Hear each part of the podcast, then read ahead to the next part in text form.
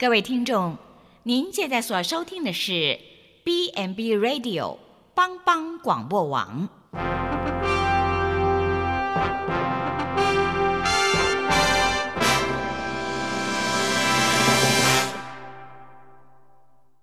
即将为您播出的是由李希昌主持的《有我照你》。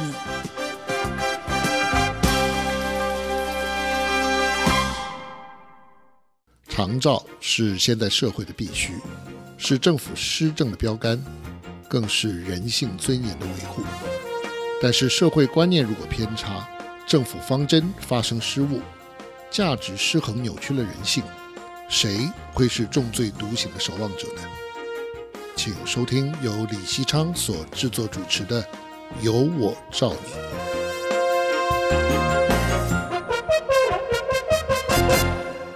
各位听众朋友，大家好，欢迎来到帮帮广播网《有我照你》的节目，我是节目主持人李希昌。今天要跟各位呃听众朋友来谈的是，当长照裁员出问题时怎么办？呃，大家知道台湾长照的裁员一直是两党好争论不休的焦点。为求裁员的稳定呢，在野党倾向使用健保模式的这个公办保险制度。但是执政的民进党基于施政的一贯理念，主张用税收来支应，呃，并且呢，这个金管会也鼓励民间保险公司推动商业保险作为配合。以民进党的思维是，现在的经费是够用的，未来呢就交给社会再来讨论思考。可是怎么做才是一个稳健的选择？怎么做才能够保障长照服务的能量跟品质呢？今天节目中，我们很高兴邀请到国立阳明大学卫生福利研究所李玉春教授，他是美国德州大学的公共卫生学博士，同时也是卫生福利部长期照顾保险规划的总顾问。那对于健保，呃及长保相关的领域，都有非常深入的研究及实务经验。可以说是专家中的专家，呃，相信今天的节目一定可以听到最深入的分析、观察和建议。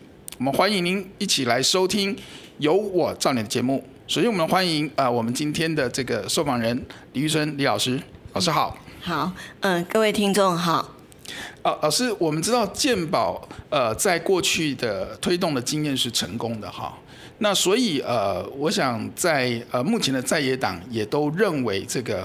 呃，长照的这个保险是应该要做一个推动的哈，但是无论是呃保险或者是现行执政党所坚持的税收哈，稳定的裁员一定是一个非常关键的问题。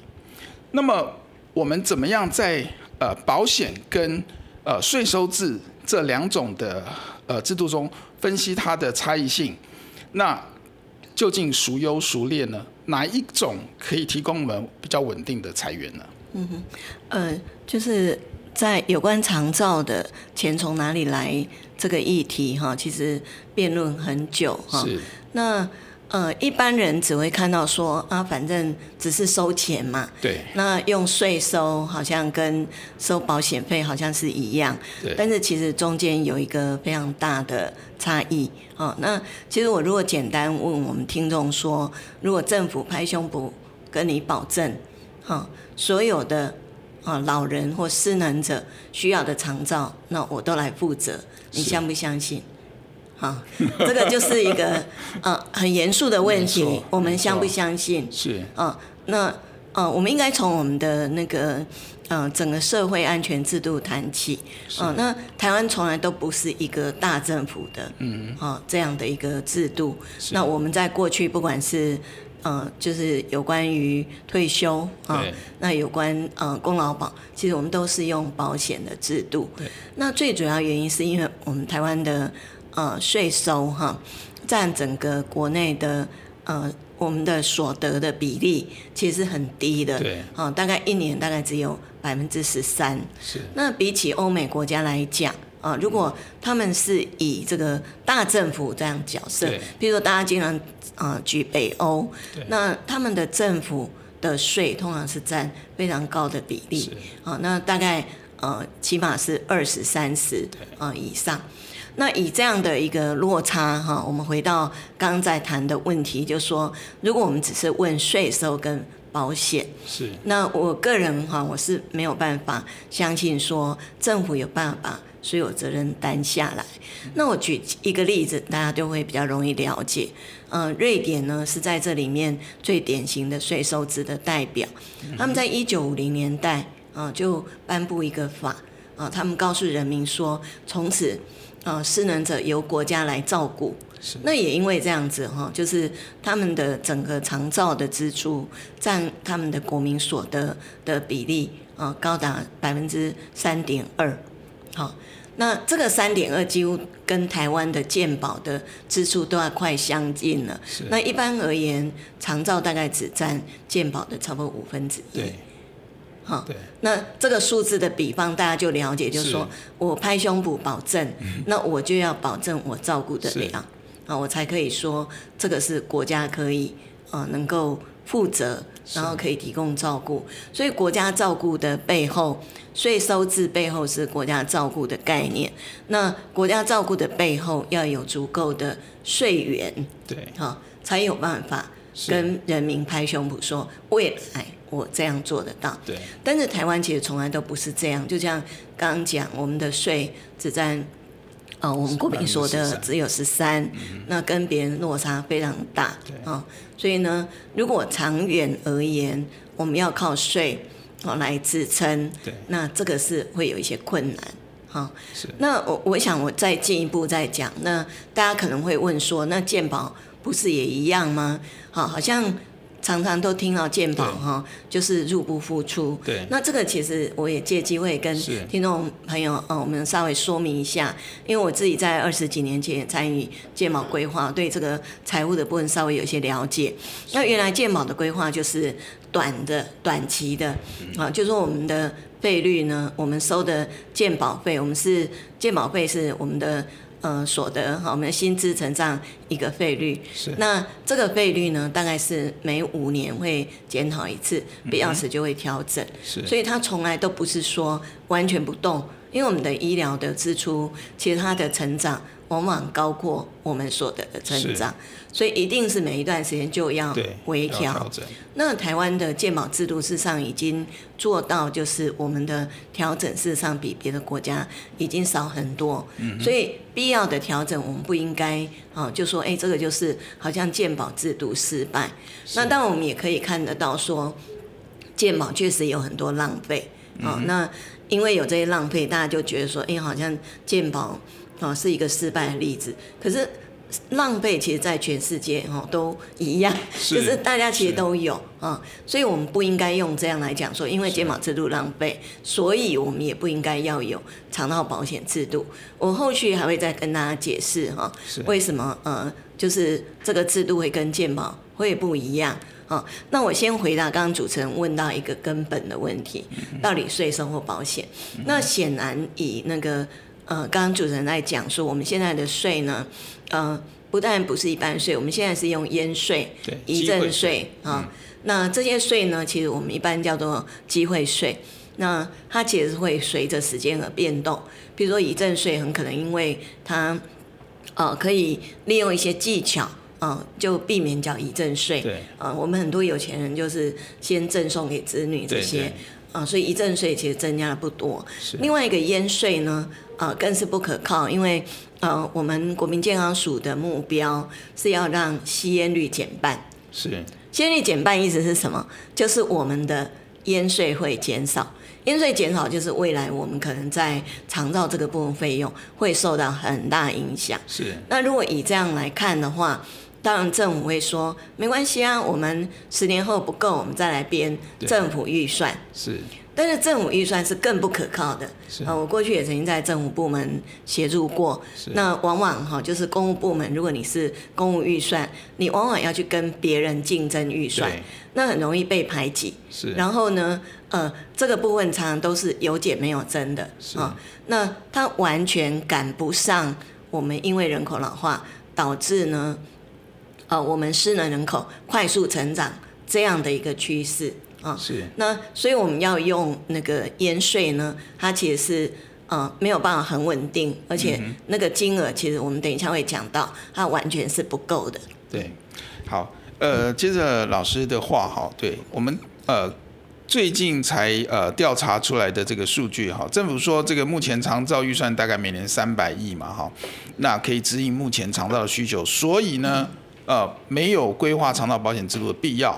但是事实上，二零一七年的这个肠道裁员跟老师讲的一样，就是遗赠税及烟税实际的税收呢只有五十七点六亿多，比仅仅一年呢就比这个原本预估的要少了九十亿。二零一八年的统计呢，也是这个赠与税前十一个月只有九十一亿，比去年同期减少了一百九十四亿，所以是创下五年来最低的记录。事实上，等于这个长照目前政府所说的这些资源都已经出现问题。那我们真的会有一个忧虑，是到时候政府两手一摊，说我我税收不足，所以无法补助。那我们怎么老百姓怎么面对这种这种巨额费用的问题？是。是嗯，对，这个就是一个很严重的问题。那当然政府是有预估说了哈，它可以撑到二零二六年。是，但是呢，其实我想要解释一下这个数字哈。是，今天呢，我们虽然号称涵盖率是四十一 percent，嗯，哦，但是听众朋友，请你们仔细听哈，我们在计算这个四十一 percent 是把我们的七十九点四万失能人口先扣掉聘外劳的人。再扣到住机构的人，然后才来算它的涵盖率。是，所以它真正的涵盖率其实现在只有二十几 percent。是，好，所以如果说我们继续用呃这个排除外劳，嗯、呃，那对机构的人也只有非常非常少的补助。这种模式，那十年之后，我们面对哈，就是失能人口已经超过一百万，是那种状况，是那难道我们还撑得下去吗？是我们的政府可以忍受那么长的时间，我们都还是用残补式的在对待住在机构的啊这些啊个案，那这个其实是一个非常不公平的。那我稍微说明一下哈，就是大家可能哈很容易。呃，被误导是说啊，住机构好像就很容易浪费啦，太贵。嗯。呃，我必须要讲是说，其实大部分在讲到机构式服务，他讲的是补助长照服务，是，不是补助他吃，不是补助他住，嗯，因为这个膳宿费在有肠道保险的国家，包括德国，后来日本也是，他都是要自己付的。是。所以真正我们在看肠道保险在讲的机构式照顾。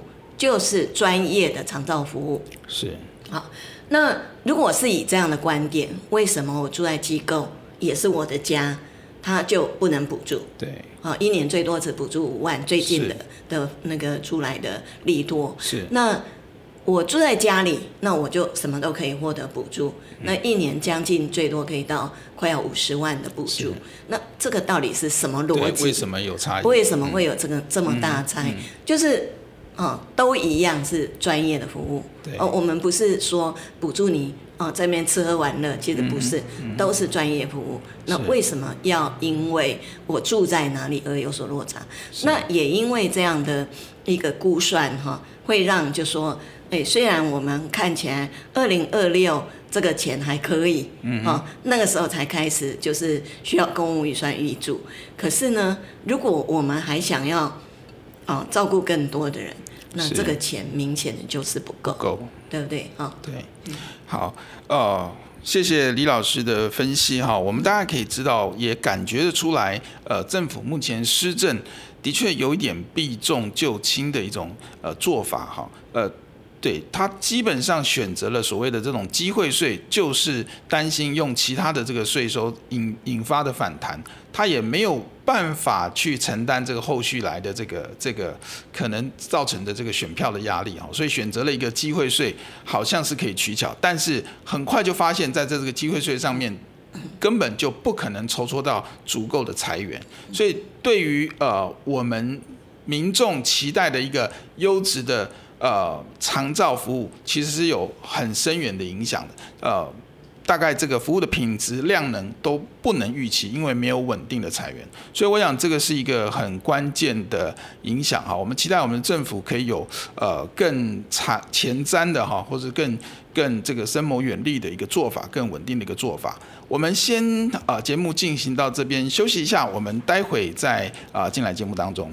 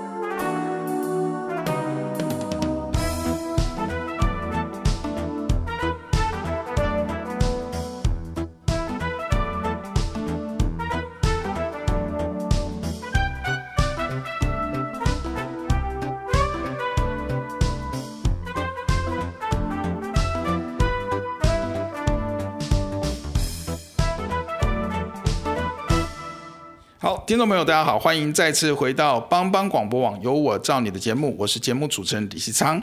我们今天很高兴访问啊、国立阳明大学卫生福利研究所的李玉春教授，来为我们解析当前这个长照裁员的问题。哈，呃，老师，刚才我们谈到了这个长照的这个裁员的这个问题啊，其实有很多的担忧。那么目前政府呃。不推动这个长照的保险，它的一个理由论点是说会助长所谓的机构化，因为呢，在机构里面住得越久，领得越多，那会造成这个财务的压力。他举的例子说，韩国呃机构成长了快三倍，家庭功能被取代，而且呢，长照服务也没有长出来，大家都来盖机构，呃零给付，所以呢，陷入了这个财政的危机。日本呢，虽然用一半税金一半保险呢，也在二零零五年呢发现这个轻度使用的量增加，民众呢是觉得不用白不用，结果也成为长照的负担。所以目前的执政党说不推长照保险，因为现在经费够，未来呢就交给未来在思考。您觉得这样的做法想法是负责任的吗？对，我想两方面哈。第一个就是说现在钱够这一点，那这一点其实是我刚刚已经讲过。如果你只照顾百分之二十几的人，那当然钱够，对不对？那剩下人怎么办呢？哈，这是一个。那如果你想要呃，就是让呃其他的。呃，失能的人也能够获得照顾，这个钱就会不够。是、哦。那第二个层面就是刚刚在讲说，长照保险会助长机构化这件事情。那我觉得这个其实是一个很严重的误解。那首先，其实我们当年规划的肠道保险，我们是补只补助重度失能的人。是。好，住在机构。好，那。而且呢，它只补助长照服务这一块，膳宿费还要自己付。是，哦、那等于是说政府帮你分担一部分。是，比如说，呃，他可能是比较重度，假设一个月能够分担个三万，那对大家的负担就减轻很多，对不对？那让大家比较可以安心。是，哦、那。呃，因为限定哈，就是只补助重度失能的人，所以不是每个人啊去住，我高兴住我就去住。是，好，那你如果不符合资格，啊，当然你也可以自己付差额，但是就是政府的补助就没有这么多。啊，这个其实是原来的规划。那这样的规划其实是跟日本跟韩国，其实他们相对在住机构这个部分的条件是比较松的。是，好，那。当然就比较容易导致滥用啊。那呃，那另外一点呢，就是说机构容不容易滥用，是跟你付费的方式有关。是。那我举德国来讲，其实德国尽量让他住机构的人。啊，补助的这个给付的费用是跟住呃家里跟社区尽量相近，也就是说他不会有诱因要故意要去住在机构里面。是。那这样的方式，其实到最后他就会变成是一个生活的选择。那我我必须讲说哈，我们不要把那个住机构的人污名化。对。因为有些重度失能的人。家人事实上没有办法照顾，没错。那反而他住在机构以后，可以得到比较好品质啊的照顾，这个对他们来讲其实是一个选择。我们不是说鼓励他一定非租不可，对。可是事实上是一个选择。那以这样来讲的话，当然就是啊、呃，我们刚才讲到是说，所以对政府来讲，我们应该要问的是他的失能程度，对，好。那它的失能程度高，我们就补助多；失能程度低，我们就补助低，而不是依据呢他住在哪里来决定要不要给付，这样会是比较公平的。是。那另外我也举一个呃资料哈，让大家了解，是就是大家会说，哎，保险就会让我们的那个呃肠道保险就会变成机构化。嗯哼。那有一个数字呢，其实像德国。啊、哦，我不是说德国制度一定就是最好，但是德国事实上它在实施肠道保险，哈，到现在它的机构费用大概是占四十五，啊，居家跟社区费用大概是五十七，啊，那这个啊是比那个 OECD 国家啊整体来讲啊，就是机构大概六十五，啊，一个是四十五，一个是六十五，事实上还比较低，是，好，那也比日本，日本是。住啊机构的费用是六十八，韩国是八十五，所以也比他们相对的低。那这代表什么呢？就是同样都是社会保险，要看你的制度是怎么设计，是还决定说我们到底是会机构化还是不机构化啊。所以回到我们刚刚在讨论的议题，我们不能因为他是住在哪里。好，就决定他要不要补助，而且肠道保险也不至于促成说机构化。更重要的机构啊，住宿型机构也是肠道服务的一部分。那我们不能哈，就说哎，通通是肠道服务，可是这边补助，那边就补助不补助，那这个就会回到刚刚主持人讲，我们现在其实是呃避重就轻，嗯啊，我们补助相对轻的啊，住在家里的，反而重的。我们是不补助的，是那这个其实是一个非常不公平的现象。是，是好，我想呃，老师刚才的分析非常的这个关键哈，那大家就可以知道，其实呃，长照的裁员呃，跟他所能够呃带来的这个呃管理层面的影响，其实不一定是这么直接相关。也就是说，呃，像德国的这样的，同样用这样的制度，它一样可以透过好的管理，它是可以做到很呃。平衡的这个不同的资源的发展，那意思也就是说，其他的国家像日本、像韩国，他们其实是可以调整所谓的制度啊、呃、的方式来做，而不是说他这个呃用保险制就一定是会导致这样的一个现象。啊。我想这个是关键是要去理清的，所以我们大家可能不要被误导了，好，就认为就把这个保险也污名化，那我觉得这个也是产生一个问题。那呃，另外哈，就是根据这个，我想说，我们过去根据全民健保的经验哈，台湾的健保制度其实。呃，整体上来说还是蛮受到肯定的。嗯、那民众如果可以知道其他国家有的这个光是照个 X 光，可能等三个月的话，都会觉得哇，台湾实在是太方便，太太好了。所以台湾的健保制度虽然有它的缺点在执行上，但是我们还是可以去调整，可以进步。那但是整体上来讲，这个健保的制度是带给民众好的医疗的。品质跟量能，我觉得这个是毋庸置疑哈。那事实上预估长照保险大概也是健保的五分之一到六分之一这样的一个一个部分哈，每年的收入可能将近上千亿哈。那也有人也有人就这样提说，哎，那在保险上上路前十年需求还不是那么快的时候，其实我们就可以累积收益。那么十年后保险虽然这个费用的支支出会增加，但是我们至少已经争取了二十年的。呃，稳定的财源，这样子是有助于长照的产业的发展，同时也减轻了下一代的负担。老师认为这样的看法是正确的吗？是，对，就是就保险来讲哈，那呃，过去的长照保险的规划确实是有这样的一个想法，因为对于健保来讲，我们其实是一个短短期的保险，那长照因为是。呃，要因应人口老化，所以我们必须要有一个长程的规划，嗯、就像年金一样。是啊，年金必须要考虑我们整个年龄结构，嗯、那有多少人到什么时候？我们到二零六五年就会有四百分之四十一的人是老人。是好，那这样整个年龄结构下来，好、任何国家其实就都负担不起，更不要讲只凭税收。是哈，那所以整个肠道保险的规划有几个特点。那第一个就是刚刚主持人在讲的，我们其实当时的规划是一个部分提存，嗯哼，也就是我们原来呃那个呃在设计费率的时候，我们只要多收一点点钱，对，等于是呃我们先存一点粮草。是，那未来当那个人口快速老化，嗯、我就不会频频一直在调整，那可以让我们整个财务更为稳健。是，所以这个是在当时其实是一个创举，那因为全世界没有一个国家是用这样的一个想法。不过据说德国后来已经开始实施了，是啊，我们就失去了这个第一的机会。但是显然这个应该是对的一个方向。是。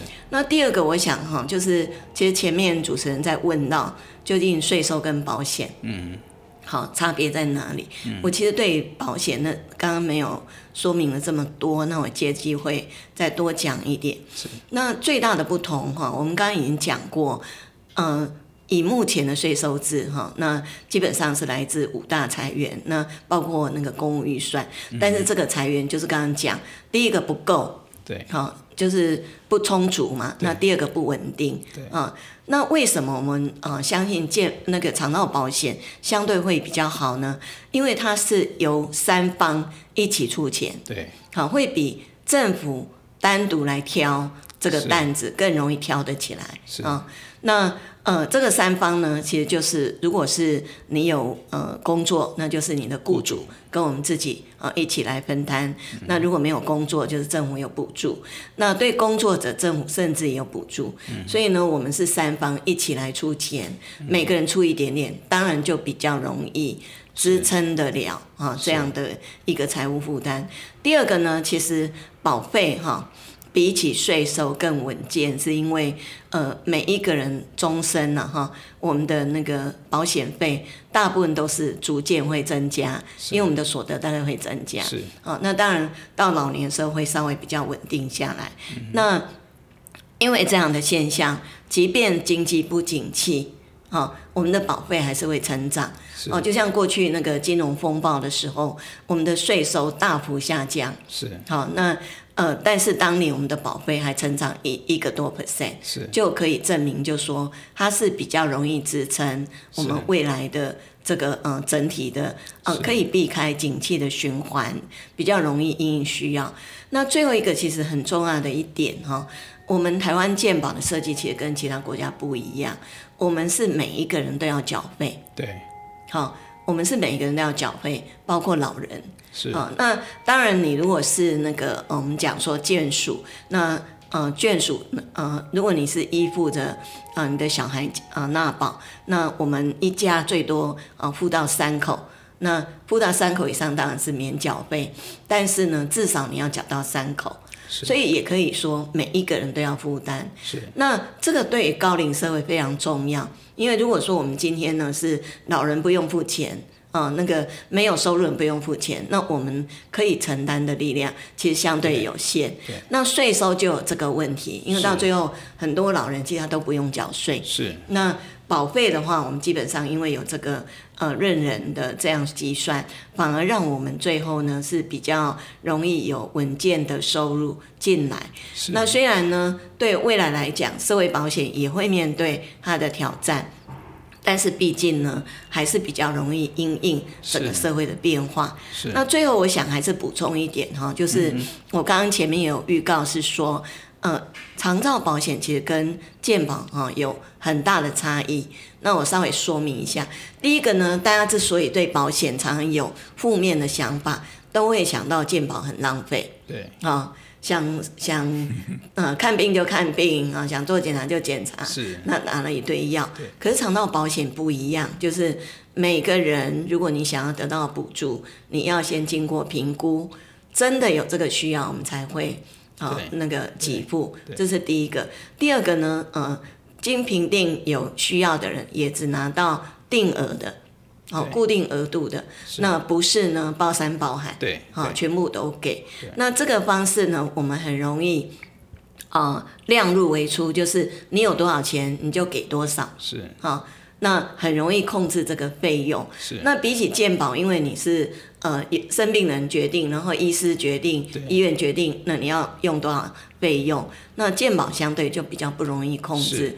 那我们这边肠道保险就相对比较不容易浪费，这样子。好，谢谢老师的分析。好，我这样子我们就更清楚哈。那相对来讲，我们现在可以知道，呃，保险可能是一个比较稳定的财源。那相对于税收来说，那我们也希望我们未来是可以啊、呃、有比较好的这样的一种呃裁员来支持我们的这个长照的服务哈。那最后我还是想问哈，当然无论是税收或保险，在世界各个国家还是会。有一天似乎是有这个枯竭的这个这种这种议题了哈，但有没有什么样的方法是台湾可以有另外的选择呢？有没有另外的选择是呃，我们可以在这样的呃呃所谓的这种呃保险或者是这个税收的这个思维之外，是我们应该去努力去去这个。选择的，或者是去去追求的，是，是，对。其实如果有的话，大家都有有在做了哈。那呃，我大概分享几个方向。那第一个方向就是，我们其实走的是第三条路，因为我们其实是税收加保险。是，因为在那个支付保费的时候，那呃，其中大概有百分之四十是政府的负担，那是来自税收，okay. 所以我们已经是第第三条路，已经是税收加保险，那这个相对是比较稳健的。是。啊，那第二个呢，就是呃，其实华人社会啦，啊，那我们有一个很重要的特点是我们的家庭结构啊，这个。嗯家人的这个关系其实相对于欧美是比较紧密，是。啊。那如果说我们能够善用啊家人的力量，对，然后分担一点点这个责任，那我们相对的也比较容易支撑啊。那这一点并不是说我们要把责任推给家人，或者让妇女留在家里，其实不是，是，而是说如果你真的有在家里照顾的话，那我们应该尽量支撑啊家庭照顾者，让他能够啊更。呃，提供更好的品质，而且不会因为过劳啊，那导致那个社会悲剧发生。那这个不管政府做不做，其实家人照顾一定都是一个对呃选择之一啊。那因为有的人更不让那个外人进来嘛，对，对，所以以这种状况来讲，其实。我们可以善用这个力量。是。那其他国家哈，他们到后来，包括刚刚讲走国家照顾的瑞典，他们到最后也都回过头来说，那我会补贴家人啊，让他照顾自己家人。所以未来其实我们也可以应用这个方式啊。是。那最后一个就是我们聘外劳。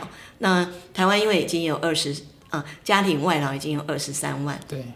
那其实非常多。对。那未来其实我们可以走这种。